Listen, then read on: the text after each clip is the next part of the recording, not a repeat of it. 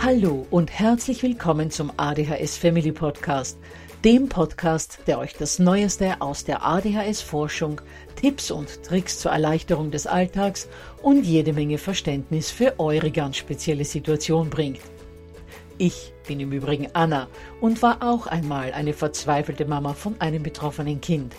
Aber heute, viele Jahre und mehrere Fortbildungen später, bin ich Expertin für ADHS und eine sehr entspannte Mutter eines mittlerweile jungen erwachsenen Mannes, der trotz dieses Syndroms zu einem glücklichen und beruflich erfüllten jungen Mann herangewachsen ist. Ich möchte euch mit diesem Podcast genau dort zur Seite stehen, wo auch ich vor vielen Jahren Hilfe gebraucht hätte.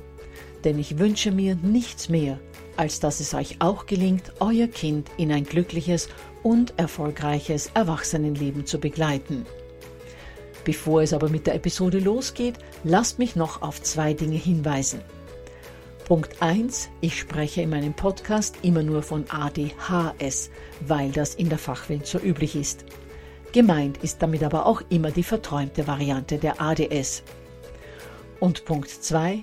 Die Werbungen, die im ADHS Family Podcast geschaltet werden, dienen der Finanzierung von Projekten, die der gesamten ADHS Community zugutekommen – denn sie werden für die Produktion von Erklärvideos für Kinder oder für das familiäre Umfeld, für die Informationsweitergabe an Pädagogen, Diagnostiker und Ärzte sowie für spezielle ADHS-Projekte herangezogen. Mehr Informationen dazu findet ihr am Beginn von Podcast 128 bzw. in dem YouTube-Video, zu dem ich in den Shownotes verlinke. Ja, ihr Lieben, wie bereits letzte Woche angekündigt, habe ich Ralf, den Leiter einer Selbsthilfegruppe für Erwachsene mit ADHS, heute nochmals zum Interview geladen.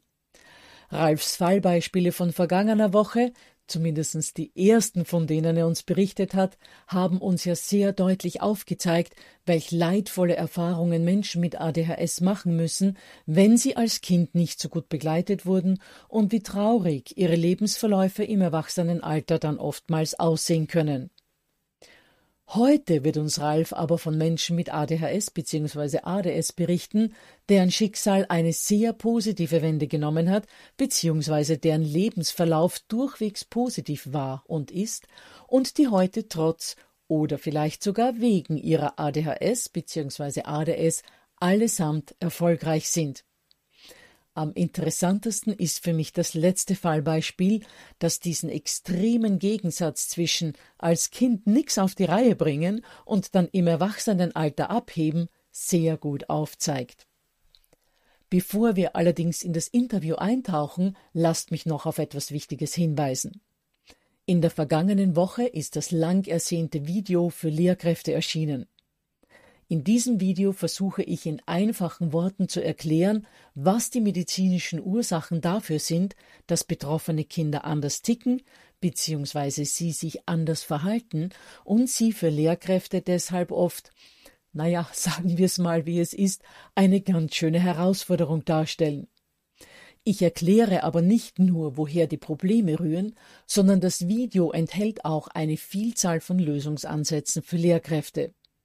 Herunterladen könnt ihr euch das Video unter www.adhshilfe.net slash Lehrervideo. Wichtig ist allerdings, wenn ihr den Link für das Video an die Lehrkräfte weitersendet, dann sagt nicht, hier ist ein Video, das Ihnen zeigt, wie Sie mein Kind besser in der Schule unterstützen können, sondern macht den Lehrkräften klar, dass das Video dazu dient, Ihnen und der gesamten Klasse den Unterrichtsalltag zu erleichtern.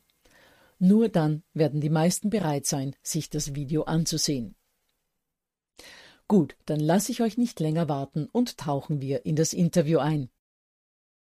Ja, herzlich willkommen, lieber Ralf. Es freut mich sehr, dass du dich nochmals bereit erklärt hast, im ADHS Family Podcast zu Wort zu melden und unseren Eltern wieder einiges aus deiner Schatzkiste an Fallbeispielen zum Besten zu geben. Noch dazu, wo wir die Eltern ja das letzte Mal, ich sage jetzt mal, mit einigen Fallbeispielen entlassen haben, die weniger Mut gemacht haben. Und heute möchtest du ihnen zeigen, dass es auch ganz anders kommen kann. Ja, schönen guten Abend, Anna. Schön nochmal von dir zu hören. Schön nochmal die Gelegenheit zu bekommen, die positiven Beispiele darzustellen. Es ist ja in der Tat wirklich so, dass es viele bei uns in der Gruppe gibt, auch generell bei dem Thema ADHSler, die wirklich sehr positive Entwicklungen nehmen. Also den ersten, den ich dir heute mitgebracht habe, ist der Torben. Der Torben ist auch ein grauer Herr mittlerweile. Und wenn man mal in der Kindheit anfängt, das war also auch so ein typisches auffälliges Kind der damals schon immer irgendwo nicht dazu passte, aufsässig, auffällig und so weiter als Kind und als Jugendlicher schon bei Zeiten äh, schlechten Umgang gefunden hat, also Freunde, die ihn zwar anerkannt haben, die Anerkennung, die also bei aus seinem Bekanntenkreis oder seiner Familie und so weiter fehlte, aber eben die Leute haben ihn anerkannt, nur der Umgang war der falsche. Das heißt also, er hat sich da in kriminelle Kreise begeben, hat dann bei Zeiten auch Probleme mit der Justiz bekommen. Also das ganze Thema Delinquenz haben wir ja auch bei ADHS leider sehr oft. Der Torben ist dann also mit dem Gesetz in Konflikt gekommen und hat als Reaktion darauf sich also schon in sein Zimmer zurückgezogen und hatte also das Glück gehabt, dass es eins der Kinder, die damals schon einen Computer hatten, angefangen, sich sehr massiv mit dem Thema IT und Computer auseinanderzusetzen, hatte da also irgendwie schon einen Draht dazu und hat angefangen, in diesen damals noch sehr einfachen Programmiersprachen zu programmieren die Schule lief nebenbei vor sich hin, hat auch einen relativ ja, mittleren bis schlechten Schulabschluss gemacht. Hat dann angefangen, Berufsausbildungen zu machen, die dann ihm natürlich auch nicht so richtig lagen, weil das, was er wollte, ging mit seinen Noten nicht zu realisieren. Diese Berufsausbildungen hat er dann auch abgebrochen. Und irgendwann mal hat er das Glück gehabt, dass er als Quereinsteiger dann doch irgendwo in dem IT-Bereich gelandet ist. Und in diesem IT-Bereich konnte er dann also sag mal, richtig Gas geben. Das war also dann dieser Erfolgsbereich, das hat ihm gelegen, das wollte er sowieso. Das ging dann sehr schnell, hat sich also sehr schnell überpaced, so dass er quasi zügig in den Burnout gerauscht ist und hatte aber damals aber nicht sofort eine richtige Diagnose gehabt. Also die Ärzte wussten nicht, was da los ist mit ihm, warum hat er jetzt diesen Bernie, hat also immer wieder Gas gegeben es waren mehrere Birnies und dann irgendwann wurde mit im Alter von vielleicht 42, 46 oder so festgestellt, warum das dazu kam. Da wurde also die ADHS-Diagnose gestellt und er hat bei dieser Gelegenheit nicht angefangen, sich zu medikamentieren oder vielleicht kam auch der Therapeut nicht auf die Idee. Also wie gesagt, die Diagnose stand. Und er hat also ein bisschen Therapie in Anspruch genommen, Verhaltenstherapie und so weiter und hat weiter in seinem Job gearbeitet. Irgendwann hat er wieder Drive bekommen und ist also jetzt im Alter von 54 hoch zufrieden mit sich und seinem Leben und trotz alledem also sehr typischer ADHSler, ne? also sehr impulsiv, ganz schlechte Selbststeuerung und so weiter, also auch ein schlechtes Sozialverhalten und dementsprechend hat er also auch bis heute keine Familie, keine Frau, keine Kinder, kein gar nichts, stört ihn aber nicht. Ihm gefällt das so. Ne? Also er hat seinen Computer, er hat was Warmes zu essen, der hat eine Wohnung, der kann sich jeden Wunsch selber erfüllen, weil er verdient wirklich gut Geld mit seinem Job ist quasi mit sich zufrieden. Und er ist einer von den Leuten, die irgendwann mal in der ADHS-Gruppe bei uns waren, sich mit uns unterhalten haben und dann haben sie sich irgendwann wieder verabschiedet, weil die konnten mit unseren Problemen relativ wenig anfangen. Du sagst mit den Problemen von euch äh, weniger anfangen. Du hast gesagt, er ist so einer, der eher so eigenbrötlerisch alleine für sich lebt. Und in den ADHS-Gruppen bei Erwachsenen, also soweit ich das bis jetzt mitbekommen habe, ist es ja häufig so, dass vor allem im Sozialbereich die Menschen sehr starke Probleme haben und das das Thema ist. Und also im Fall des Torben wäre das mhm. ja dann nicht wirklich seine Welt also, oder seine Themen. Genau, so ist das. Der sieht wirklich für sich, also in den Gruppensitzungen war also mal ein bisschen was problematisch, sagen wir es mal so, ne, das ist impulsiv und so weiter, wenig kompromissbereit wenn da irgendwie andere gesprochen haben, das hat irgendwann auch dazu geführt, dass er dann gesagt hat, okay, also ihr seid mir zu problemorientiert, was aber tatsächlich irgendwo sein muss in der Selbsthilfegruppe. Wir müssen uns ja um die Probleme kümmern, natürlich um die Lösungen, aber unsere Lösungen waren nicht seine. Vor anderthalb Jahren oder sowas hat er sich, glaube ich, aus unserer Gruppe verabschiedet. Wie gesagt, also er ist so ein Fallbeispiel, wo man tatsächlich sagen kann, der ist mit ADHS glücklich, der braucht keine Medikamente oder will sie nicht, wie auch immer, weil das, was man mit Medikamenten erreichen kann, also dieses angepasster sein an seine Umwelt und de dementsprechend also weniger Ablehnung erfahren, das interessiert ihn nicht, weil er ist im Prinzip mit seinem Computer verheiratet und das ist, ist in Ordnung für ihn. Der Computer nimmt es ihm nicht übel. Für den muss er keine Medikamente nehmen. Verstehe. Gut, mein nächstes Fallbeispiel ist jetzt die Jasmin. Jasmin hat eine sozialpädagogische Ausbildung, ist noch relativ jung, müsste jetzt um die 25 sein, Die Jasmin hat die Kindheit gehabt, die man auch sehr oft erlebt. Das heißt also, sie war, ist, also war bzw. ist sehr intelligent, ist also immer ganz schnell im Denken und im Verstehen, hat vermutlich auch einen relativ oder sehr hohen IQ, kommt bei allem schnell mit, kann schnell Lösungen finden, auch in der Schule. Also das ist eins von diesen Kindern, das mit dem Schulstoff selbst keine Probleme hat. Was bei der Jasmin von Anfang an war, sie war schon immer eine kleine Jeanne d'Arc. In der Kindheit hat sie sehr schnell reagiert, wenn es um irgendwelche Ungerechtigkeiten geht. Das kann um Tiere gehen, das kann um, um Mitschüler gehen. Es geht natürlich auch um sich selber, wenn sie sich ungerecht behandelt fühlt. Und sie hat dann also nie nachgeben können. Sie hat immer darauf bestanden, das haut jetzt nicht hin, das müssen wir klären. Es gibt sehr viele Leute, die hierarchisch denken oder wie auch immer. Ne? Also der Lehrer steht jetzt vorne und der Lehrer hat immer recht oder die Eltern haben immer recht und so weiter. Und die, die Jasmin ist so ein Mensch, der kann das nicht akzeptieren. Als in der frühen Kindheit nicht durch Trödeln, Träumen, irgendwas oder was nicht können Probleme gehabt, sondern einfach durch ihr Gerechtigkeitsgefühl, ihre Emotionen. Das war das, was ihr die Kindheit so ein bisschen versalzen hat, weil sie immer angeeckt ist. In dem Moment, wo eine Ungerechtigkeit bei anderen mitbekommen hat, da hat sie das symbolische Schwert in der Hand und verteidigt die Leute, wo sie sagt, das geht so nicht, ihr könnt mit denen nicht so umgehen und so weiter. Das war also in der Schulzeit so und das ist auch jetzt so geblieben. Und das ist auch ihr aktuelles Problem. Sie ist also immer wieder aus Jobs rausgeflogen. Und diese Selbstzweifel haben sie zu uns in die Gruppe getrieben. Die Selbstzweifel, beziehungsweise auch ein Kollege von ihr, der bereits eine ADHS-Diagnose hatte, der hat gesagt, ey, du bist irgendwie so ähnlich wie ich, komm doch mal zu mir in die ADS-Gruppe, wo ich immer hingehe. Ja, hat sie gemacht, ist mit zu uns gekommen und hat sich ein bisschen ausgetauscht mit uns. Und so kam sie auch an das Thema Diagnose. Also bei der läuft gerade noch die ADHS-Diagnose, ist also noch nicht abgeschlossen. Das aktuelle äh, Problem von der Jasmin ist, ist also im Zuge der äh, Pandemiebekämpfung jetzt also vom Institut angestellt worden, um also da diverse Tätigkeiten durchzuführen, äh, Kontaktverfolgung und so weiter. Also dieses ganze Thema Pandemiebekämpfung, wo man also wahnsinnig viele Leute braucht, sehr kompetente Leute. Und war also eins zwar fix ein großes Zugpferd in ihrem Team, hat da also ja sehr dafür sorgen können, dass diese Abteilung, dieser Fachbereich da vorwärts kam, auch wenn sie nur zum Fußvolk gehörte.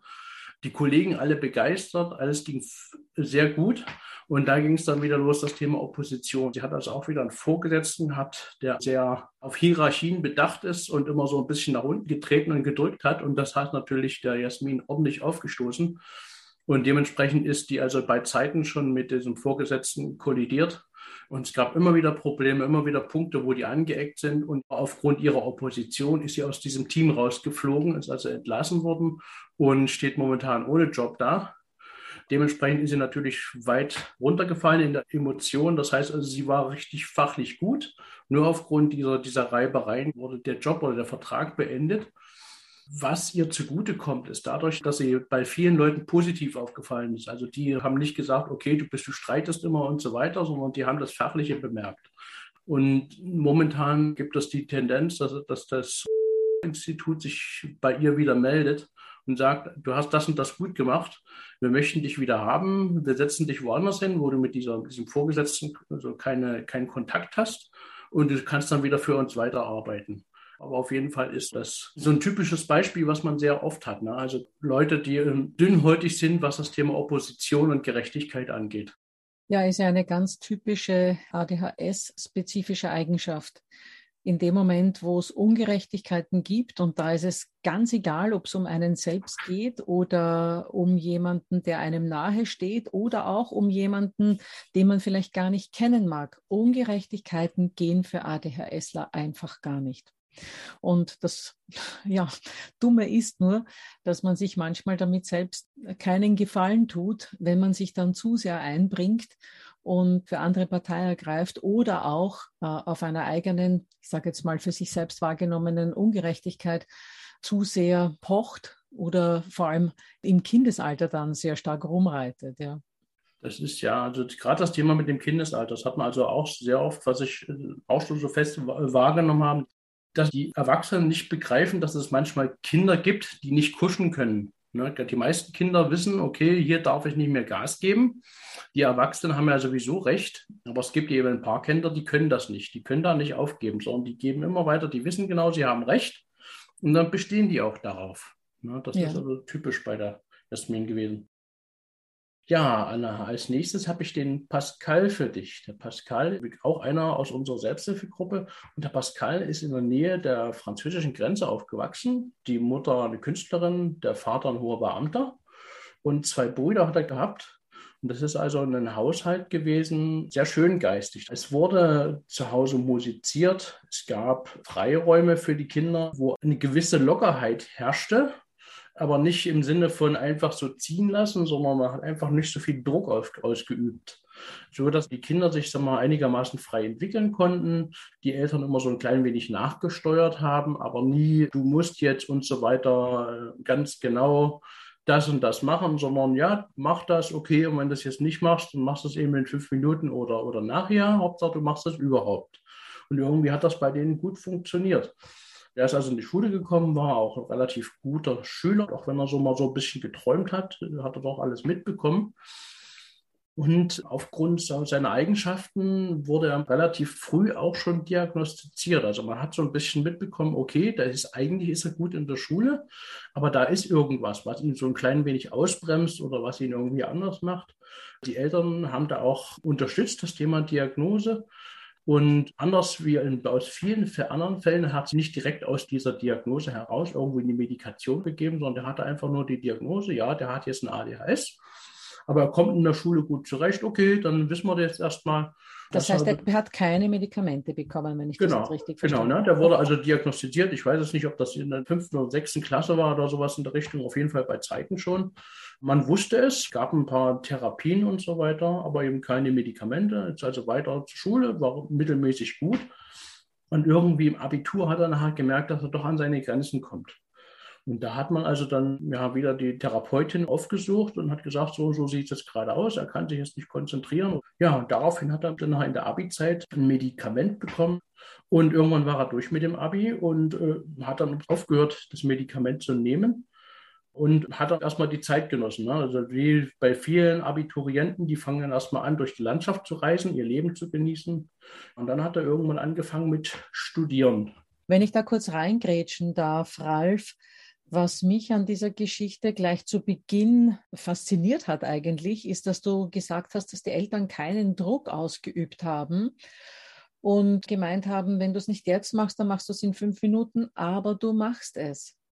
Und das geht für mich sehr in die Richtung, ich gebe dir schon klar vor die Richtung und ich bin dein Leitwolf und ich fordere auch Dinge ein, aber ich mache das ohne Druck, aber sie müssen geschehen. Genau. Und ich glaube, diese Herausforderung, das schaffen viele Eltern oft nicht, ähm, aus den verschiedensten Gründen, auf die ich da jetzt gar nicht wirklich eingehen kann. Aber so wie das Beispiel von dem Pascal zeigt, der sich ja gut entwickelt hat, zumindest an dem Punkt, wo du jetzt in deiner Geschichte bist, ist das anscheinend genau der richtige Weg. Einfordern, aber den Druck nicht zu groß werden lassen. Ja, also er ist so ein Beispiel, wo das Thema ähm, Selbstwertgefühl und Opposition und so weiter, das spielte bei ihm in der Kindheit gar keine Rolle. Ne? Also richtig schöne, glückliche Kindheit. Die Eltern waren da, die haben ihn unterstützt, aber eben nicht gedrängt sozusagen, sondern immer nur so ein bisschen mitgesteuert. Ja, dann kam das Studium und Vater wollte gern, dass er BWL studiert, hat er Pascal gemacht, hat sich in dieses Fach reingekniet, was eigentlich gar nicht so richtig seins war. Hat gut funktioniert. Er hat also seinen Abschluss gemacht und statt dann irgendeinen Beruf zu erlernen oder einen Job anzunehmen, hat er an der anderen Uni Soziologie studiert. Hat das auch wieder gekonnt, hat seinen Abschluss gemacht, musste nebenher so ein bisschen jobben, dass er, dass er ein bisschen Geld verdient, hat das gut zu Ende gebracht. Ja, und statt da was anzufangen, hat er weitergemacht, hat Philosophie bzw. Kunst studiert und war auch da wieder gut, also wieder an der nächsten Uni, hat auch da wieder seine Abschlüsse gemacht sehr interessant. Also relativ langer Student, aber nicht, weil er lange gebraucht hat, weil, sondern weil ihm viel interessiert hat. Und diese vielen Interessen, denen ist er einfach hinterhergerannt. Und die Eltern haben das zugelassen. Sicherlich waren sie finanziell in der Lage dazu. Das ist natürlich auch nicht bei jedem so, aber er musste ja, wie gesagt, er musste selber jobben. Hat also auch ganz gut funktioniert. Und der Pascal, der ist heute so um die 40 rum, ist verheiratet und der ist jetzt ein Berater wo er das Thema Betriebswirtschaft, was er mal gelernt hat, mit einflechtet, wo er das Thema Soziologie und so weiter mit einflechtet, aber eben auch Philosophie, was auch immer bei diesem ganzen Beraterwesen eine große Rolle spielt. Da sieht man, dass die Eltern anfangs ja doch in die richtige Richtung ihn geschubst haben mit dem BWL-Studium, weil das hätte er ja von selbst nicht gewählt, aber da hatte der Vater offenbar den richtigen Riecher dafür. Das ist gut möglich, ja. Das ist das eine ist, dass die Eltern ihn in die richtige Richtung geschubst haben. Vermutlich ist es so. Und das nutzt er jetzt. Das heißt, er ist europaweit unterwegs in verschiedenen Ländern, Frankreich, Schweiz, Österreich, Deutschland und macht da Projekte für große Konzerne. Was das Interessante bei dem Pascal ist, der ist noch gar nicht so wahnsinnig lange bei uns in der Selbsthilfegruppe mit dabei. Und was er vor uns selber schon als Netzwerk geschaffen hat oder entwickelt hat, mit anderen Betroffenen ist im Prinzip, also sind mehrere Unternehmer, Unternehmer, die alle von ADHS betroffen sind, die sich also regelmäßig äh, virtuell treffen, also über Landesgrenzen hinweg, also mehrsprachiges Unternehmerforum. Alle ADHSler, die miteinander irgendwelche Themen besprechen, Visionen entwickeln, totales Chaos, totaler Drive, sehr hochkreativ, neurotypischen Leuten wahrscheinlich viel zu viel und viel zu schnell und viel zu bunt aber für einen ADHSler, also wenn der einmal da richtig in Drive ist, sicherlich ein ganz normales äh, Prozedere. Das Netzwerk, das gibt also schon relativ lange, wo sich Pascal und seine Freunde austauschen zum Thema ich ADHS, ich Unternehmer, äh, habe Probleme, ja, aber ich habe eben auch Chancen und die Chancen entwickeln wir halt gemeinsam. Wahnsinn. Also total faszinierend, sowohl der Lebenslauf des Pascals bisher, als auch dieses Unternehmerforum, das du gerade beschrieben hast.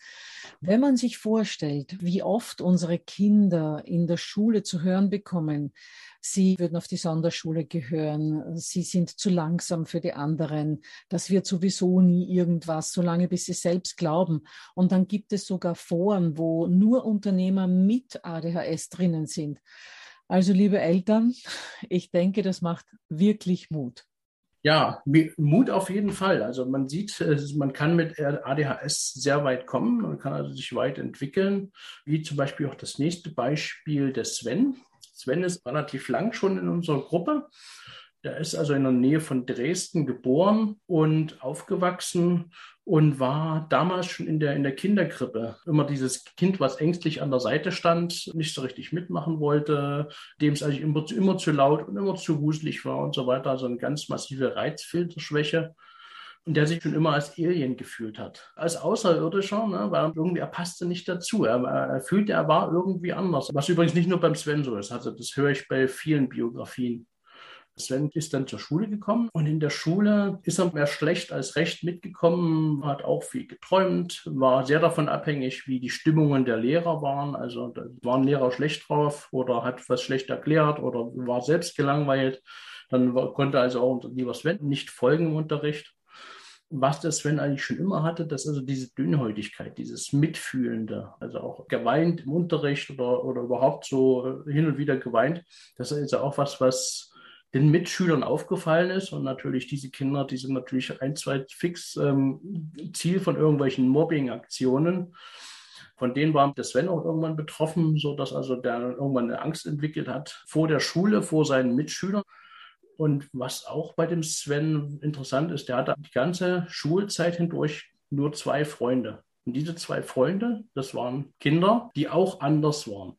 Und das waren auch seine einzigen Freunde, die gesamte Schulzeit durch. Und als unser Sven ein bisschen größer war, also noch kein Jugendlicher, aber älteres Kind, da hat er dann mit festgestellt, dass er mal immer, wenn es um irgendwelche Projekte ging, also die, die dann damals so veranstaltet wurden, dann war der Sven immer, wenn er sich diese Themen selber aussuchen konnte, sehr gut. Er hat also irgendwelche Sachen entwickelt, was gebaut, was er dann ausstellen konnte in der Schule, was immer dann schon auffallend besonders war. Also er war dann immer irgendwo einer der Besten, wenn diese Projekte seinem eigenen Wesen entsprachen, seiner, seinen Interessen. Dann gab es mal eine Arbeitsgemeinschaft Roboterbauer, hat also mitgemacht. Und dann der nächste Schritt war, dass also dann damals schon in, dieser, in der DDR-Zeit es eine AG Computer gab und da wurde in Basic programmiert. Hat ihn brennend interessiert und hat da riesen Freude dran gehabt, dass das funktioniert, was er da zurecht programmiert hat. Irgendwann war dann die Schule zu Ende, mittelmäßiger Schulabschluss. Ähm, das Thema Computer, das war ja damals nur an der Schule möglich, ne, nicht im privaten Raum. Damit war erstmal der Schluss erreicht. diesen kurzen positiven Drive. Und dann hat man das Problem gehabt, die schlechten Zensuren, die er in der Schule hat, sorgten dafür, dass er nicht die Berufe erlernen konnte, die er gerne gemacht hätte. Also nicht seine Traumberufe, weil die, für die hätte es Einsen oder Zweien gebraucht. Dementsprechend hat er also eine Lehre gewählt, die entsprach ihm nicht wirklich. Ne? Das war, hat ihn gelangweilt, er musste aber irgendwas machen, hat die auch abgeschlossen, aber es hat ihn trotzdem nicht interessiert. Und erst relativ spät ging es dann los, dass er also irgendwelche Weiterbildungen gemacht hat.